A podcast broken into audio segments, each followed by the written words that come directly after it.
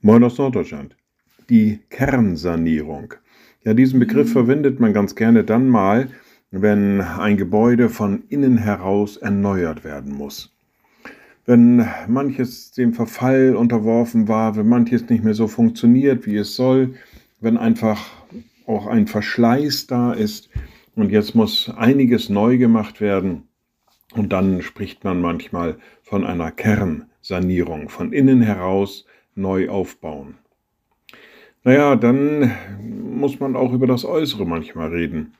Der Apostel Paulus schreibt in seinem zweiten Brief an die Korinther von einer ähnlichen Situation und sagt, wir werden nicht müde, sondern wenn auch unser äußerer Mensch verfällt, so wird doch der innere von Tag zu Tag erneuert.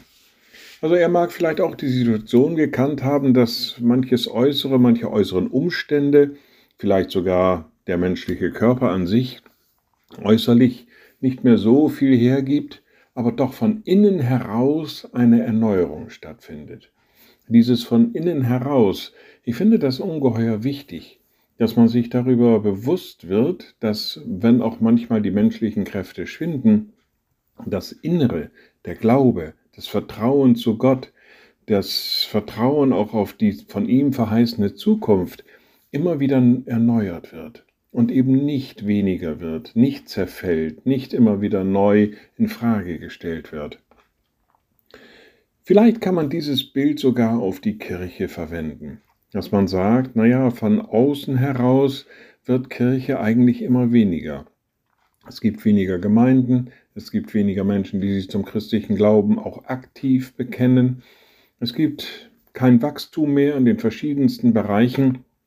Und doch Gott ist da, Jesus Christus ist da und es findet von innen heraus immer wieder eine Erneuerung statt, indem wir lernen, miteinander neu umzugehen und neu aufeinander zuzugehen, auch in den verschiedensten Kirchen und daraus immer wieder neu diese Hoffnung auf das gefördert wird und wiederhergestellt wird, was Jesus Christus uns gebracht und verheißen hat. Von daher gilt das vielleicht auch für den gesamten christlichen Bereich. Wir werden nicht müde, sondern wenn auch das Äußere, ich formuliere hier um, wenn auch das Äußere verfällt, so wird doch das Innere von Tag zu Tag erneuert. Liebe Schwestern und Brüder, ich lade Sie ein zu einem kurzen Gebet und anschließend zu einem gemeinsamen Vater unser. Allmächtiger Gott, guter himmlischer Vater, wir kommen zu dir, sagen dir von Herzen Dank. Du hast uns in deinen Dienst gerufen. Du hast uns in deine Kirche gestellt, und gib, dass wir Zeugen deiner Wahrheit, deiner Barmherzigkeit und deiner Liebe bleiben und werden immer wieder neu. Erneuere uns immer wieder neu in der Hoffnung auf deine Verheißung, auf die Wiederkunft Jesu, auf das, was er uns bringen wird. Und wir beten gemeinsam. Unser Vater im Himmel, dein Name werde geheiligt, dein Reich komme, dein Wille geschehe, wie im Himmel so auf Erden. Unser tägliches Brot gib uns heute und vergib uns unsere Schuld, wie auch wir vergeben unseren Schuldigern. Und führe uns nicht in Versuchung, sondern erlöse uns von dem Bösen.